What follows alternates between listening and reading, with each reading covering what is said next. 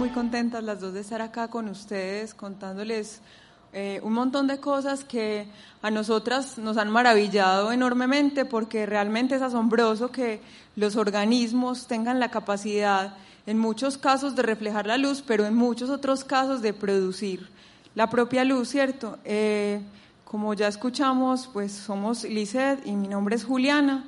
Eh, somos docentes de la Universidad CES, Lisset también es docente en la Universidad de Antioquia y pues vamos a empezar un poquito esta charla de luces raras hablándoles de una característica eh, que tiene la luz. Pero en términos generales, entonces, esta charla va a tener eh, diferentes temas. Primero, cuáles son las formas de, brillar, ¿cierto? La fluorescencia y la fosforescencia, diferentes a la bioluminiscencia, ¿cierto?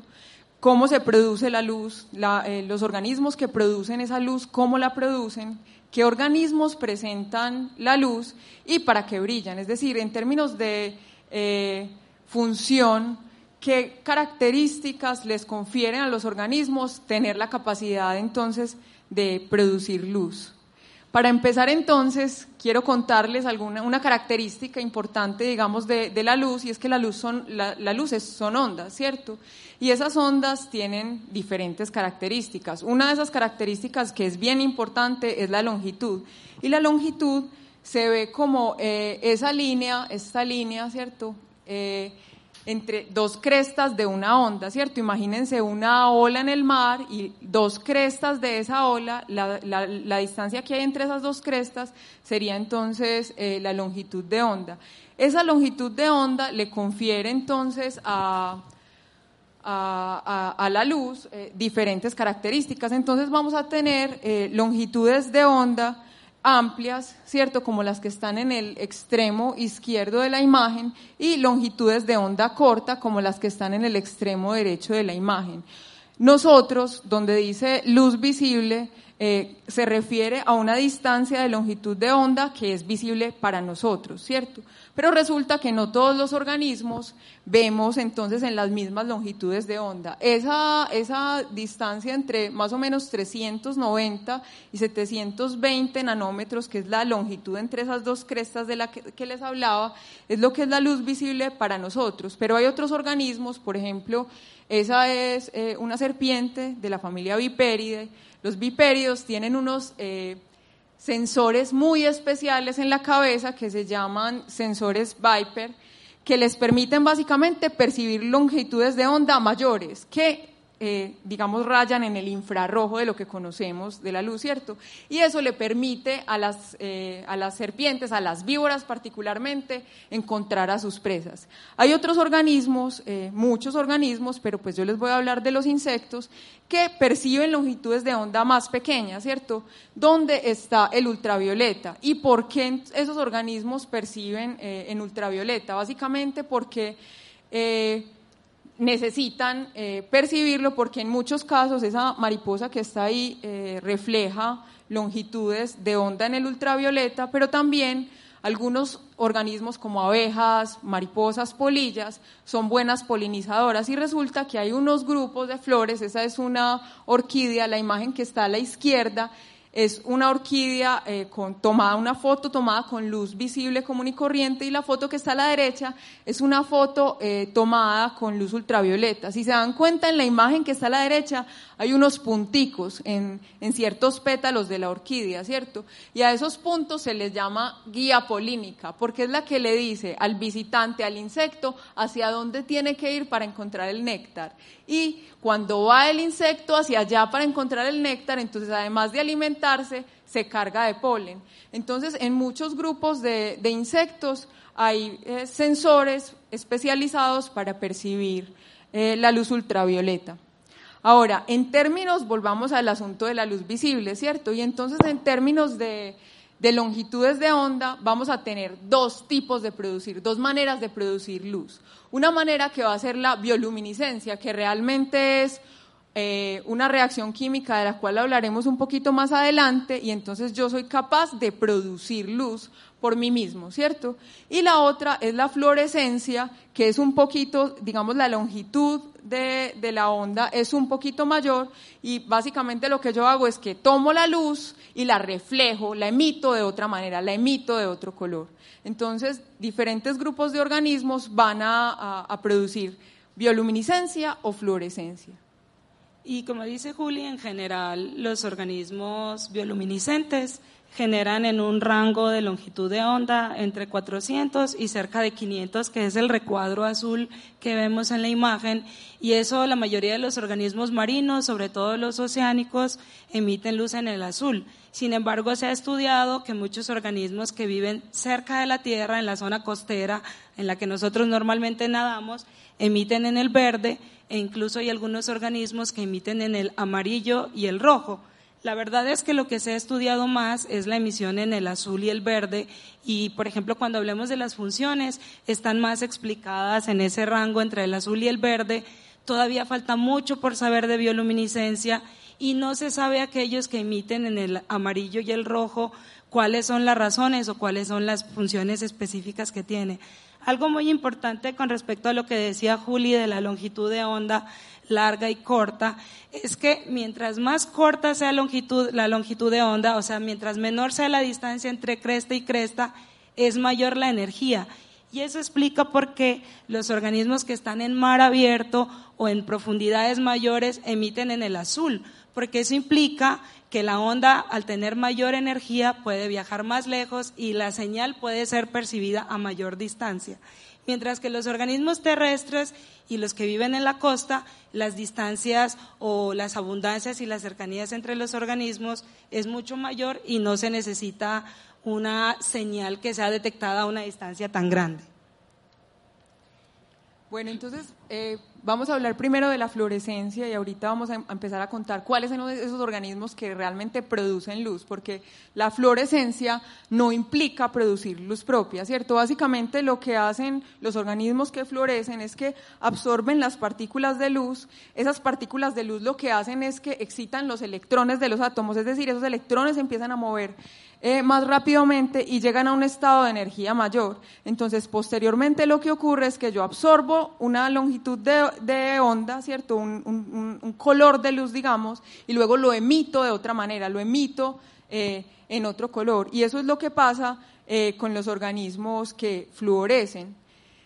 Eh, en estas imágenes eh, estamos tratando de mostrar cómo es que eh, los organismos florecen. Realmente el organismo florece si está sometido a una fuente de luz externa, ¿cierto? El organismo no es capaz de producir, de, de emitir la luz si previamente no fue sometido a una fuente de luz externa.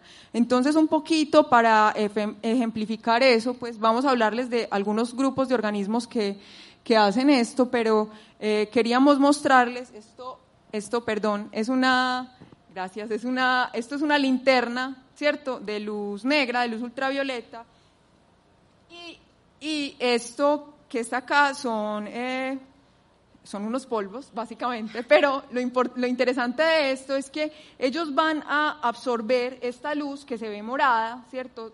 No los voy a alumbrar a ustedes, pero ustedes me creen que se ve morada, y eh, y cuando yo eh, pongo la fuente de luz sobre estas partículas, ellas absorben esa energía y entonces la reflejan de un color muy diferente a, ese color morado, ¿cierto? Aquí hay un amarillo, eh, no sé, un azul, ¿verdad?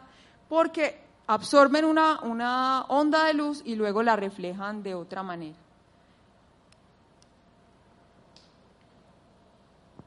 Eh, bueno, entonces, eh, esa fluorescencia puede tener diferentes funciones en diferentes grupos de organismos. Como les dijimos ahorita, eh, no todos los organismos florecen y no todos los organismos producen luz por ellos mismos.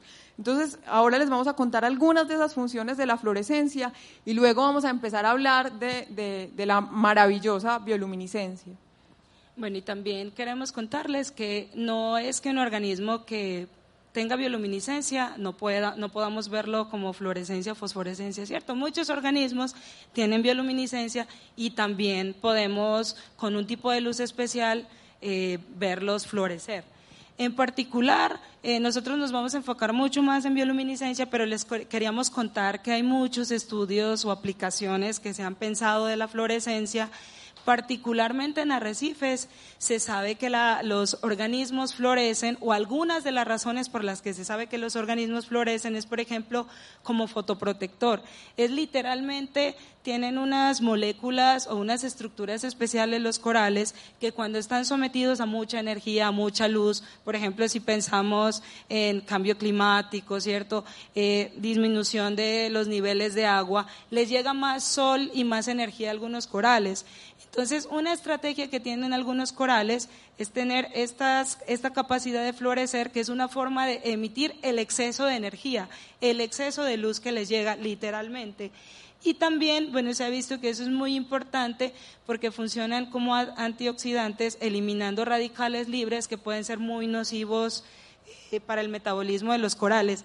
Adicionalmente, se cree que la fluorescencia en algunos organismos atrae presas y esto es muy interesante porque implica no solo las moléculas que tiene el organismo que florece, sino la visión especializada o, eh, o las, señales que, las señales que capturan muchos organismos, en este caso particularmente en el mar. Una aplicación muy interesante que encontramos que se le puede dar a la fluorescencia es desde algunas universidades de Estados Unidos, se ha visto que hay una investigadora que estudia arrecifes y que dentro de las cosas que estudia arrecifes ha estudiado la, la fluorescencia de los corales.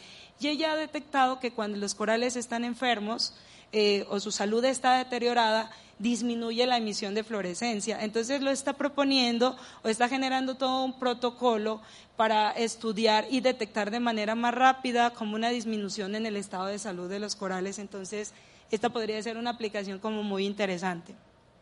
Bueno, en organismos terrestres, eh, esta imagen que está ahí es un escorpión, ¿cierto?, alimentándose de un grillo. Los escorpiones son arácnidos y en general casi todos los arácnidos son depredadores.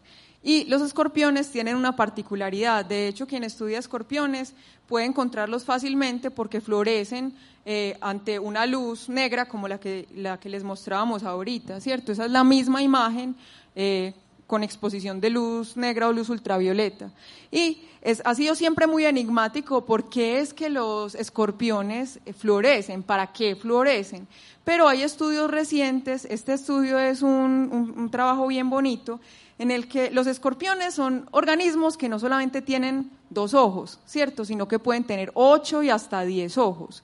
Y resulta que la manera en la que esos ojos de manera diferencial detectan la luz eh, cambia. Entonces, en esta imagen que está aquí arriba a la derecha, eh, el círculo que está en el centro muestra los dos ojos centrales y los círculos que están a la derecha y a la izquierda muestran otros tres ojos a cada lado, ¿cierto? Entonces, este organismo tendría ocho ojos. Ellos lo que hicieron fue selectivamente taparle los ojos a los escorpiones, literalmente, y mirar cómo respondían ante diferentes eh, longitudes de onda. Entonces ellos observaron que cuando las longitudes de onda eran eh, hacia, más hacia azul y hacia el verde, tendían a moverse más cuando tenían los ojos tapados. Y cuando tenían todos los ojos eh, completamente destapados, entonces se movían un poquito más como hacia los verdes. Este era básicamente el panorama. Entonces, hay, hay información previa que muestra que también hay unos fotorreceptores en el aguijón del escorpión. Es decir, el aguijón del escorpión no solamente está encargado de inyectar veneno a la presa, sino que hay receptores de eh, fotones, ¿cierto? De partículas de luz. Y que esos fotones responden más hacia los verdes, que es hacia donde, eh, digamos, emiten luz las presas, ¿cierto? Hacia donde reflejan luz las presas. Entonces, aparentemente, esa función de ser fluorescente, de, presentar esa fluorescencia, está asociada con moverse y con poder encontrar y capturar eficientemente las presas. Eh, como les digo, en escorpiones eso era algo supremamente enigmático. Este trabajo es un trabajo de hace un par de años nada más y después de eso se ha seguido explorando la manera en la que estos organismos y otros arácnidos perciben eh, esas ondas de luz diferenciales. Bueno, entonces ahora sí, ya para entrar más a hablar de bioluminiscencia, eh, como habíamos mencionado antes, a diferencia de la fluorescencia, la bioluminiscencia sí implica la producción de luz por organismos vivos. En realidad, van a ver en, unas, en las imágenes siguientes que ahora se sabe que la bioluminiscencia es algo bastante extendido y presente en casi todos los grupos de organismos y solo o particularmente los estudios han concluido que la bioluminiscencia está ausente en plantas con flores y vertebrados terrestres porque en vertebrados marinos hay muchos ejemplos. Esta imagen eh, nos muestra las relaciones entre los distintos grupos de organismos. Desde arriba vemos bacterias y hasta el final hay organismos cercanos a los vertebrados. En realidad, lo que queremos mostrar en la imagen es que en azul, pues eso muestra la diversidad de los organismos. Y en azul vemos los organismos marinos que producen bioluminiscencia y lo que está señalado en verde hace referencia a los organismos terrestres que producen luz. Entonces, para mostrar que muchísimos grupos de organismos producen luz, tanto en el mar como en la tierra. Entre esos organismos, entonces, están bacterias, están algunos dinoflagelados, hongos, eh, tenóforos o medusas peine, eh, verdaderas medusas que son bastante conocidas, algunas lombrices de tierra, eh, gusanos marinos, algunos cefalópodos, sepias o pulpos, y además de también una gran presencia en insectos y otros organismos como cien pies o mil pies, estrellas o estrellas canasta, y otros organismos eh, como estos gusanos que hacen parte del fondo marino y también algunos un poquito menos conocidos eh, que los llamamos eh, urocordados o asidias. Y en esta, en esta imagen lo que queremos resaltar es como extraer un pedacitito de la imagen anterior. Entonces, la imagen anterior mostraba como todos los organismos vivos y la representación de bioluminiscencia tanto en la tierra como en el mar. Aquí lo que les queremos mostrar es que aunque la bioluminiscencia es un fenómeno bastante extendido, hay algunos grupos que tienen muy poquitos representantes, como la imagen que se ve arriba, que es un grupo que se llaman o comúnmente conocidos como gusanos flecha, o en el grupo de abajo, que es un pedacito de los nidarios, donde están las medusas, los corales, donde se ve que la bioluminiscencia está mucho más o tiene muchos más representantes. Bueno, entonces hay dos maneras de producir luz, ¿cierto? Una que es más bien un engaño, básicamente porque el organismo no es capaz por sí mismo de producir luz, pero entonces se asocia o consume otros organismos que sí son capaces de producir luz por sí solos. Entonces, entre esos grupos de organismos están, por ejemplo, estos peces eh, que se llaman peces linterna, que básicamente lo que hacen es que consumen o se asocian con bacterias. Y las bacterias son realmente las que son encargadas de producir esa luz. La otra manera, digamos, es la manera legal, es la manera no engañosa, ¿cierto? En la que el organismo por sí solo es capaz de llevar a cabo la reacción química que va a generar esa producción de luz. ¿Y en qué consiste entonces esa reacción química? Básicamente hay una molécula que va a ser la que va a emitir la luz, pero esa molécula por sí sola no es capaz de emitir la luz. Para poder emitir la luz tiene que oxidarse y oxidarse es básicamente unirse en términos eh, sencillos con oxígeno. Para poder unirse con el oxígeno, entonces hay otra sustancia a la que de manera general se le llama luciferasa y es una proteína. Entonces lo que ocurre es que la sustancia encargada de producir la luz se une con la proteína que se llama luciferasa, esa es la que facilita que el oxígeno se le pegue a, la sustancia encargada de producir la luz y finalmente se genera entonces la reacción. Y esa reacción termina en una producción de energía a manera de luz. Eso es básicamente lo que ocurre. Ahora, la realidad es que hay muchos tipos de, digamos, unas variantes en esas proteínas encargadas de facilitar la reacción. Y esas variantes en últimas terminan en diferentes colores de luz, dependiendo del grupo de organismos. Entonces, es, la bioluminiscencia es el resultado de una reacción química que se da de manera natural, es decir, no hay nada eh, externo que cause que se dé la reacción. Y esa reacción química se, eh, digamos, es generada de manera voluntaria, es decir, el organismo dice, ve, yo voy a alumbrar ya. ¿Para qué? No sé, ahorita les contamos para qué, pero yo voy a alumbrar ya.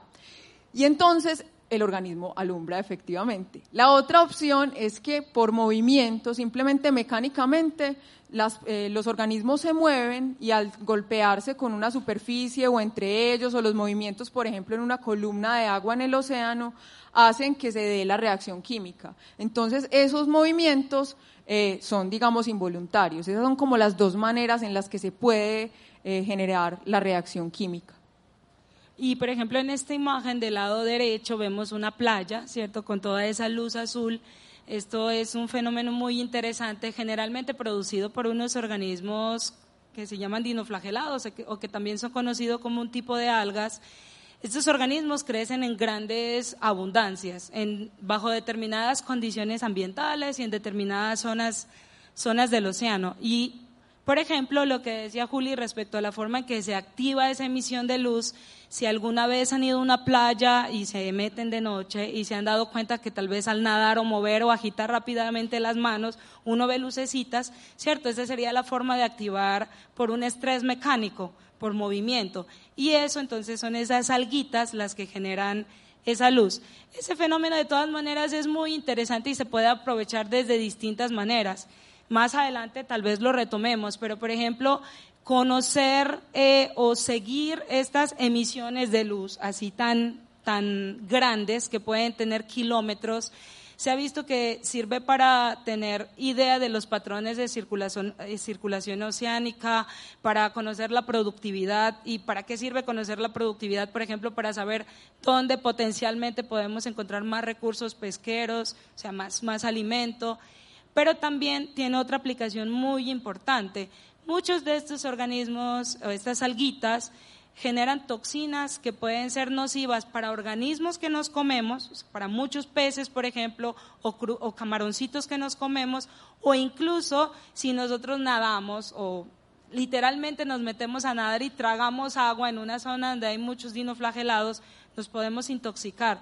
Entonces, muchos investigadores han sugerido que eh, seguir por medio de satélite esas zonas con concentraciones de bioluminiscencia podría prevenir que, por ejemplo, nos metamos a nadar en una zona donde hay algas tóxicas o pescar en esas zonas donde están concentrados estos organismos tóxicos. Esto puede llegar a ser tan grande que hay imágenes que pueden encontrar en Internet satelitales y las van a encontrar como mares lechosos. Estos, mares lechosos en realidad son estas acumulaciones de estas alguitas emitiendo luz y que pueden llegar a tener entre, pues, entre un kilómetro y hasta 300, 300 kilómetros de longitud. Entonces, por eso es que han sido captados por, eh, por satélites. Bueno, entonces la bioluminiscencia, como les mostrábamos en, en, una de las primeras imágenes, está bastante extendido. Muchos organismos la presentan. Solo que, por ejemplo, se sabe que en, agua dulce es poco común, aunque se han encontrado algunos representantes, es menos común. Y en tierra también, vamos a mostrar algunos ejemplos, pero no es tan común como en el océano. En el océano incluso se ha discutido mucho si, si se puede llamar como el mecanismo más importante de comunicación entre los organismos.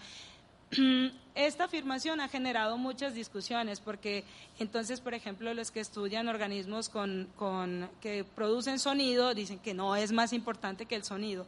De todas maneras, realmente en esa imagen donde estaban todos esos, esos, esos nombres y esos colores, se ve que realmente es algo muy, muy extendido en el océano y que entonces al menos hay que decir que sí es un eh, mecanismo muy importante de comunicación en el océano. Bueno, entonces, como les estaba diciendo, una porción importante de la bioluminiscencia en el océano es, es formada por estos, bueno, ahí a la izquierda tenemos una imagen de esas alguitas o dinoflagelados que son muy comunes y que emiten luz y que son los que eh, prenden el mar cuando, cuando nos metemos a caretear de noche. Y esa es una imagen que muestra un poco las extensiones que pueden tener estas emisiones de luz por estos organismos ahora sí les vamos a contar un poco ese para qué, ¿cierto? ¿Para qué la bioluminiscencia? Eh, es realmente una pregunta un poquito pecaminosa, porque uno siempre tiende a pensar que los organismos desarrollan una estructura o un comportamiento para algo. Pero eh, en términos generales uno podría pensar que eso realmente no es así, ¿cierto? Que la estructura o el comportamiento aparecieron algún día en la historia evolutiva del grupo y resultó que le sirvió para algo. Y entonces nosotros estamos parados hoy en el presente, ¿cierto? Viendo esos organismos y viendo que hoy eso les sirve para algo. Entonces tratamos en, en pos de organizar el mundo que vemos, la diversidad que vemos, tratamos de decir, eso les sirve para eso. Realmente lo que les vamos a contar es cuáles son las funciones que hoy conocemos de esa bioluminiscencia, es decir, hasta hoy, qué funciones tiene esa bioluminiscencia en los organismos. Sin embargo, no es para nada absoluto, puede haber muchas más, muchas más funciones que desconocemos completamente y muchas más funciones que nosotros nunca vamos a tener la capacidad de detectar. En términos generales, uno puede pensar que los organismos que producen luz pueden producir luz para camuflarse, es decir, para parecerse a otros organismos o para parecerse a un entorno y entonces así, por ejemplo, evitar ser depredados. Eh, pueden producir también flashes, ¿cierto? Emisiones de luz así repentinas para, eh, digamos, evitar ser depredados también, porque entonces enseguecen a un depredador, ¿cierto? O para generar una cierta distracción, a eso es a lo que se le llama cortinas de humo. Algunos otros organismos producen luz en ciertos apéndices que no son vitales, es decir, como si yo produjera luz en esta mano y me desprendo de mi mano. Y entonces detrás de mi mano se va mi depredador se come mi mano, pero mi mano no es fundamental para que yo siga viviendo. Entonces algunos organismos utilizan estrategias como esas para evitar ser depredados. Otros utilizan señuelos, es decir, yo produzco luz por allí, pero yo me voy por allí, entonces los depredadores eh, se van por allá. Y algunos como señuelo para atraer presas. Yo produzco luz, viene un montón de gente y yo me como a ese montón de gente.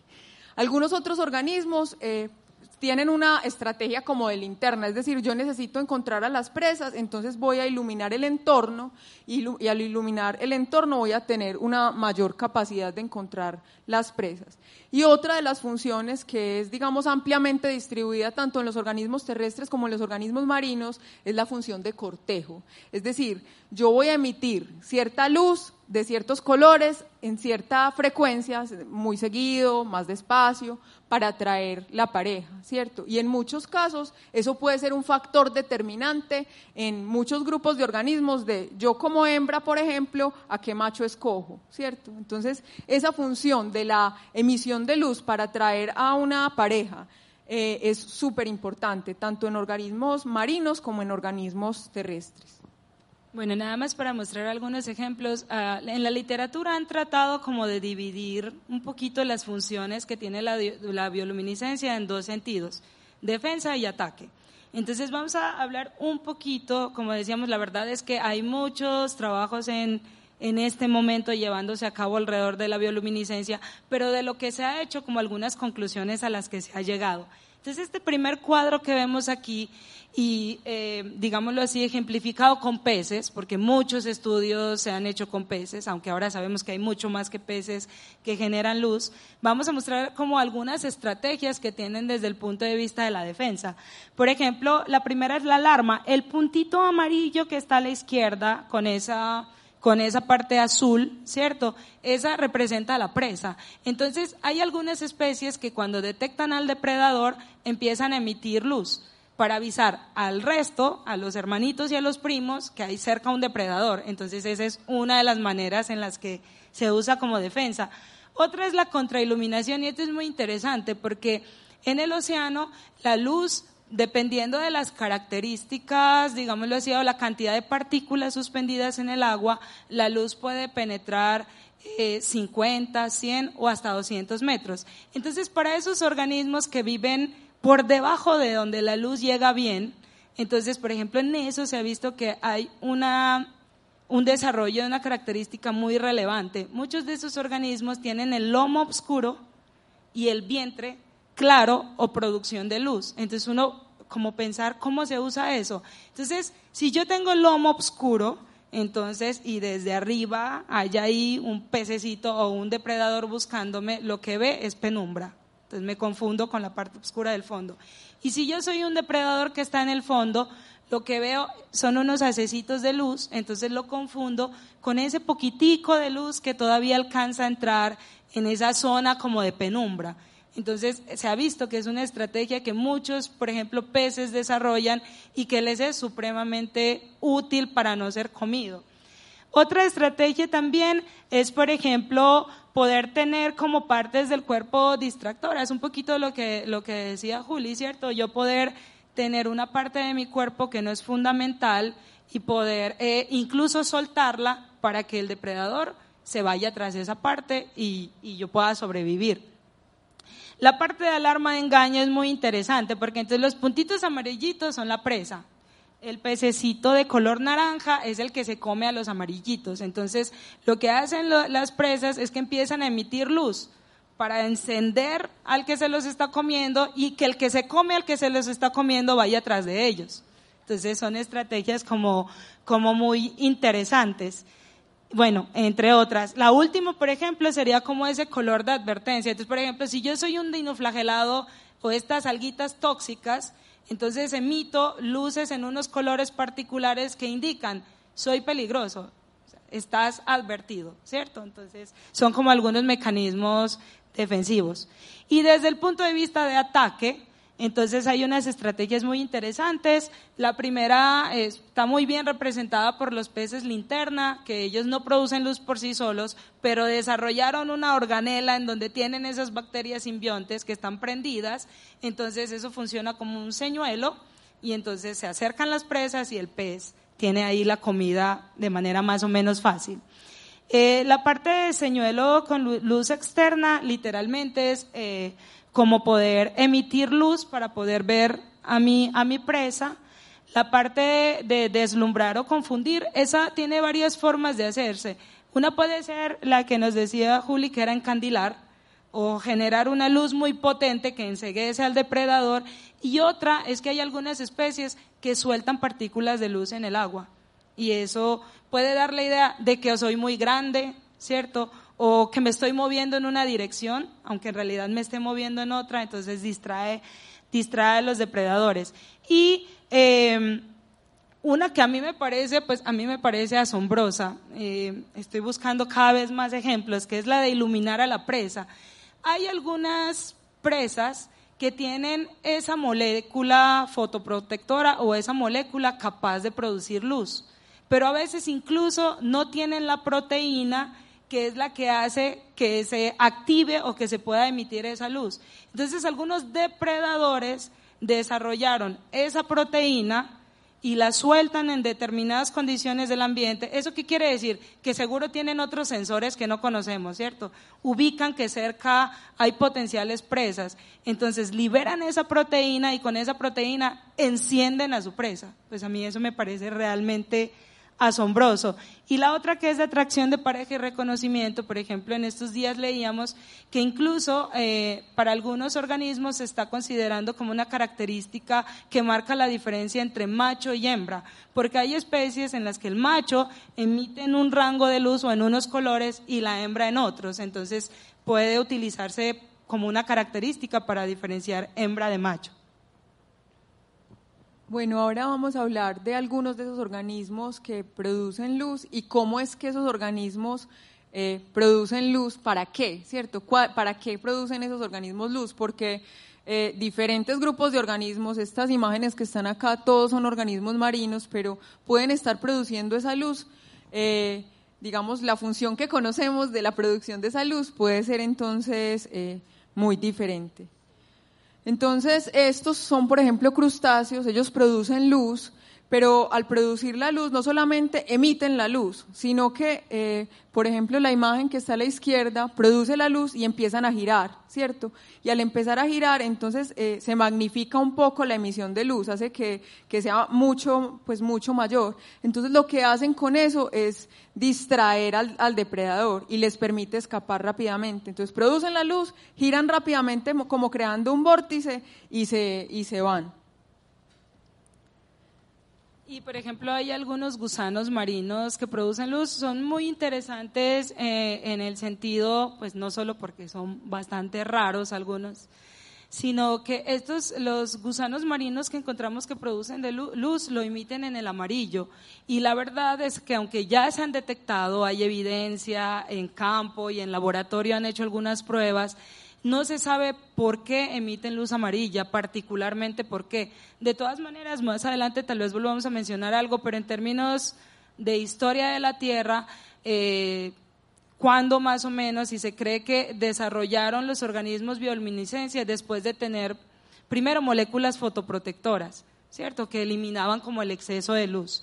Entonces, particularmente en los gusanos marinos, se ha visto que producen luz amarilla y aunque no se sabe qué funciones tiene, se sabe que cuando los molestan, como muchos son experimentos de laboratorio, literalmente cuando empiezan a agitar la pecera o cuando los empiezan a tratar de tocar con algún objeto, se encienden en amarillo. Y solamente, o muchos de estos gusanos, solamente se, eh, encienden no de todo el cuerpo, sino de las extremidades y eso incluso pudiera ser, o, uno pudiera pensar en las diferentes estrategias que eso implica, que solo prendan partecitas del cuerpo. Eh, estos otros organismos se llaman, les dicen comúnmente gusanos flechas.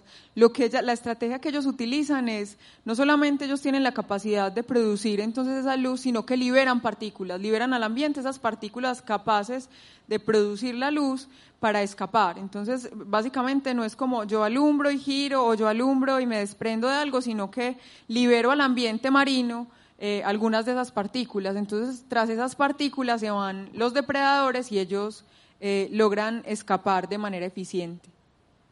Bueno, estos eh, son de los organismos mejor conocidos o más conocidos en el mar, además de los peces, por producir luz. De todas maneras, les voy a contar que mucha de esa luz que uno ve en los tenóforos no es bioluminiscencia.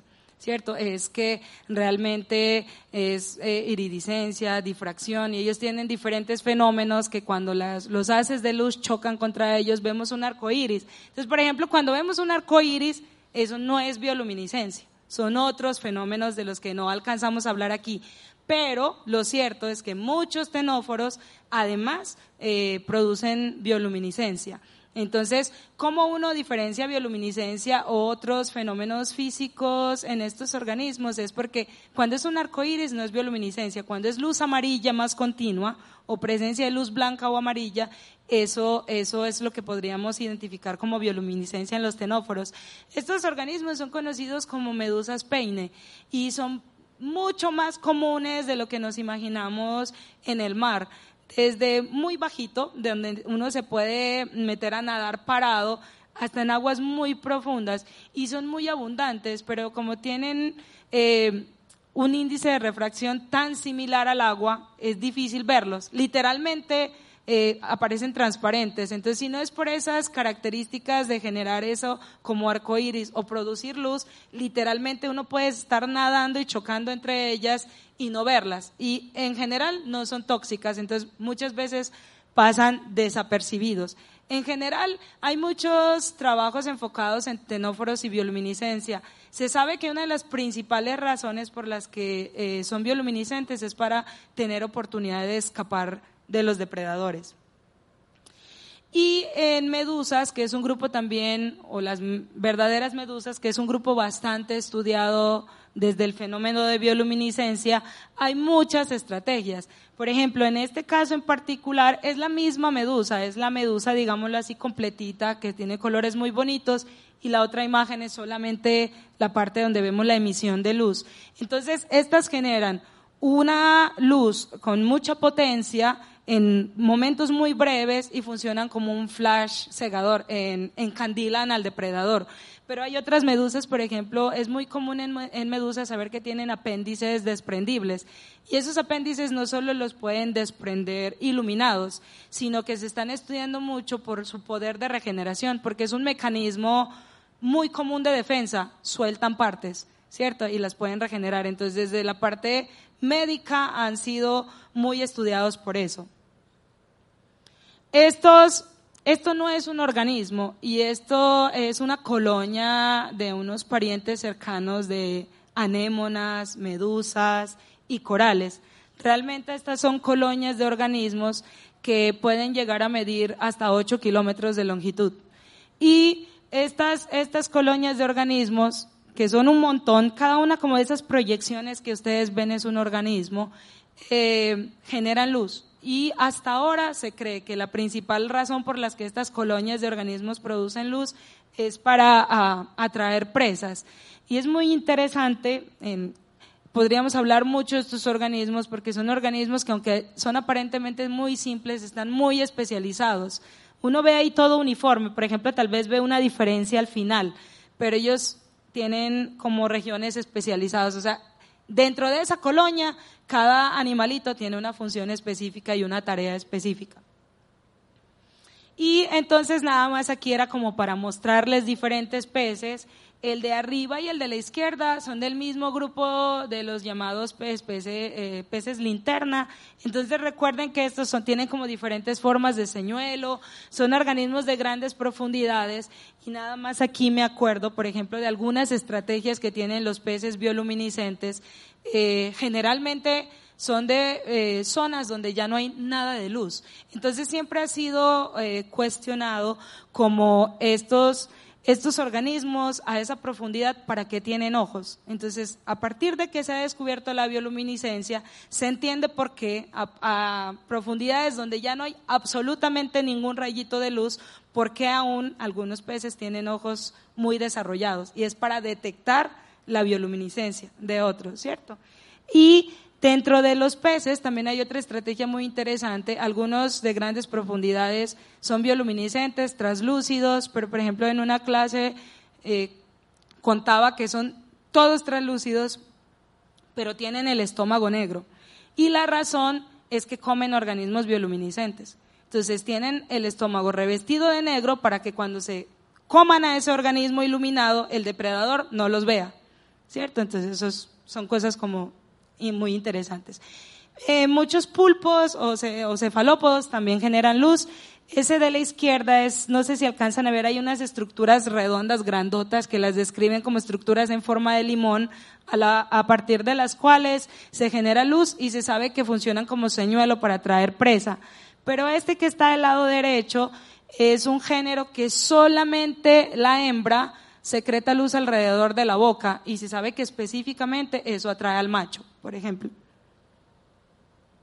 Y estos son unos parientes bien, bien cercanos de los caracoles, unos organismos llamados nudibranquios, que también generan luz y la generan para defensa no encontramos mucho como de los diferentes mecanismos porque apenas están como incorporando este grupo de organismos en el estudio de bioluminiscencia, pero ya se ha detectado en algunas especies. Eh, bueno, y un poquito terminando, pero, pero no del todo. Esto es bioluminiscencia en organismos terrestres. Eso que está ahí, a lo que comúnmente, no sé, le llamaríamos un gusano, es una larva, ¿cierto? Y es una larva eh, de un cucarrón. Es decir, estamos hablando en este momento entonces de insectos. Los insectos tienen unos ciclos de vida complejos, donde hablamos de un cambio a lo largo del ciclo de vida, ¿cierto? Tenemos, digamos, este es el niño del cucarrón. Y si se dan cuenta, desde ahí hay... Eh, bioluminiscencia. Hay una cosa interesante y es que en general en los eh, organismos terrestres, particularmente en los artrópodos y en los insectos, la bioluminiscencia ha sido muy asociada a la capacidad de encontrar pareja, ¿cierto? Pero solamente se reproducen los adultos. Entonces esa larva eh, con bioluminiscencia no tendría mucho sentido si realmente la única función de la bioluminiscencia es encontrar pareja, porque pues a una larva no le interesa para nada encontrar pareja. Entonces es interesante porque eh, particularmente en esta, en esta eh, especie es un elaterio, eso es a, lo que realmente nosotros le llamamos luciérnagas, desde la larva y el ciclo de vida que sigue, que es ese, que es la pupa, son bioluminiscentes, es decir, producen luz. Pero el adulto, que es este, que está a la derecha, este es el cucarrón adulto, ese cucarrón no tiene la capacidad de producir luz. Es decir, para nada la luz aquí tiene una función de encontrar pareja, ¿cierto? Para nada. Aquí la producción de luz no está asociada a yo voy a encontrar un macho o yo voy a encontrar una hembra, sino que realmente la explicación que se ha dado es evitar ser depredado, porque generalmente durante el ciclo de vida de un organismo como, como los insectos, esos estadios juveniles, los niños, digamos, son mucho más susceptibles y mucho más vulnerables a la depredación. Entonces yo emito luz cuando soy larva o cuando soy eso que está allá que se llama la pupa, es como la crisálida de una mariposa, es digamos, eh, el mismo estado de crisálida que tendría una mariposa. Y produzco luz para entonces evitar ser depredado. Esto es muy particular, pues este es casi como de las únicas excepciones dentro de la familia de cucarrones, que son las luciérnagas. Las luciérnagas son cucarrones. Eh, bueno, de pronto algunos de ustedes ya me escucharon decir esto, pero a mí la palabra cucarrón me gusta mucho porque es endémica, es de acá de Colombia nomás, solo los colombianos decimos cucarrón, en ningún otro país que hable en español dicen cucarrón, entonces usted dice cucarrón y, y nadie le entiende. Pero es sorprendente porque cuando usted va al campo y ve, yo no sé, yo me demoré toda la vida, pues hasta ahora que estaba grande, para ver una estrella fugaz. Entonces yo iba con la familia, con los amigos, con todo el mundo al campo y ahí vimos no sé cuántas estrellas fugaces. Y yo pensaba, pero yo nunca, yo sí soy de malas, jamás en la vida veo una estrella fugaz. Y hace el año pasado, de verdad, hace muy poquito, vi por primera vez en la vida una estrella fugaz y yo lo único que pensé fue, pero si eso es igualito a los cucuyos volando en un bosque. Y, y pensé, claro, es que estas, esas son nuestras estrellas fugaces. Los cucuyos en un bosque son de verdad nuestras estrellas fugaces. Y usted nunca se imagina que un cucuyo es un cucarrón por ahí volando. Entonces tenemos también diferentes grupos de organismos, de insectos en, terrestres que, que producen luz. Esa imagen que, bueno, está un poco oscura, acá está más clarita que allá, de la esquina superior izquierda, es otro cucarrón de la misma familia que el anterior, pero miren que ese es el adulto y tiene dos puntos de luz aquí arriba cerquita de la cabeza. En esos es en los que se ha asociado esa función de encontrar pareja, es decir, que yo produzco luz para encontrar pareja fácilmente. Y es muy particular porque estas imágenes que están acá, que de alguna manera están mostrando como los diferentes colores que, que están relacionados con esa amplitud de onda de la que les hablábamos al principio, producen diferente diferentes colores en la luz. Entonces, por ejemplo, en algunos mosquitos se produce luz de colores azulosos. En muchos grupos de cucarrones la luz es más o menos verde. Hay otros grupos de cucarrones que producen luces más naranjadas y amarillas. Y hay otros grupos de cucarrones que pueden producir luces incluso rojas. Y entonces, como les decía, en general esa producción de luz ha estado asociada siempre a encontrar pareja, pero ya sabemos que hay en otros organismos que emitir la luz implica advertirle a un depredador de, no, sabe que no me coma mejor, que mi sabor es súper desagradable. Y entonces hay otra cosa súper interesante. Hay otros grupos de organismos, este cucarrón que está acá, ese cucarrón no es bioluminiscente, ese cucarrón no hace luz, no produce luz, no refleja luz, no es ni fluorescente siquiera, pero tiene esos dos puntos allá arriba muy cerquita de la cabeza y tiene esos dos puntos allá arriba muy cerquita de la cabeza para parecerse ese de allá. Y entonces evita ser depredado engañando completamente a los depredadores, como vea, ¿sabe qué? Yo también produzco luz y también mi sabor es súper desagradable, entonces no me coma. Entonces, realmente está la estrategia eh, de producir luz para encontrar pareja, para evitar ser depredado, pero también hay unas estrategias súper interesantes que es engañar a los otros y decirles, sabe que yo también produzco luz, pero que va, eso es una mancha amarilla y ya está. Eh, bueno, en términos generales, esta espiral que está aquí representa como la historia del planeta, ¿cierto? El planeta tiene más o menos 4.600 millones de años y la vida en el planeta Tierra apareció hace más o menos 3.500 millones de años, ¿cierto? Es decir, eh, la primera, el, conocimiento que tenemos de la primera célula en el planeta es de más o menos 3.500 millones de años. La luz apareció primero en el mar y como vimos, digamos, a lo largo de, esta charla, hay muchos organismos marinos que presentan esa capacidad de producir luz. Entonces apareció en el mar primero hace aproximadamente 400 millones de años y en la Tierra apareció aproximadamente hace 160 millones de años. Se sabe en la Tierra, es muy particular porque el registro que tenemos de la luz en la Tierra por organismos vivos no es de, a ver, es que encontramos la proteína por allá hace tanto tiempo, sino que se encontraron cucarachas que parecen a organismos que producen luz. Entonces, esa, esa, hicieron el vínculo, como había cucarachas por allá que se parecían a organismos que producían luz, seguro ya había organismos que producían luz. Es decir, es muy indirecta la información que tenemos de esa.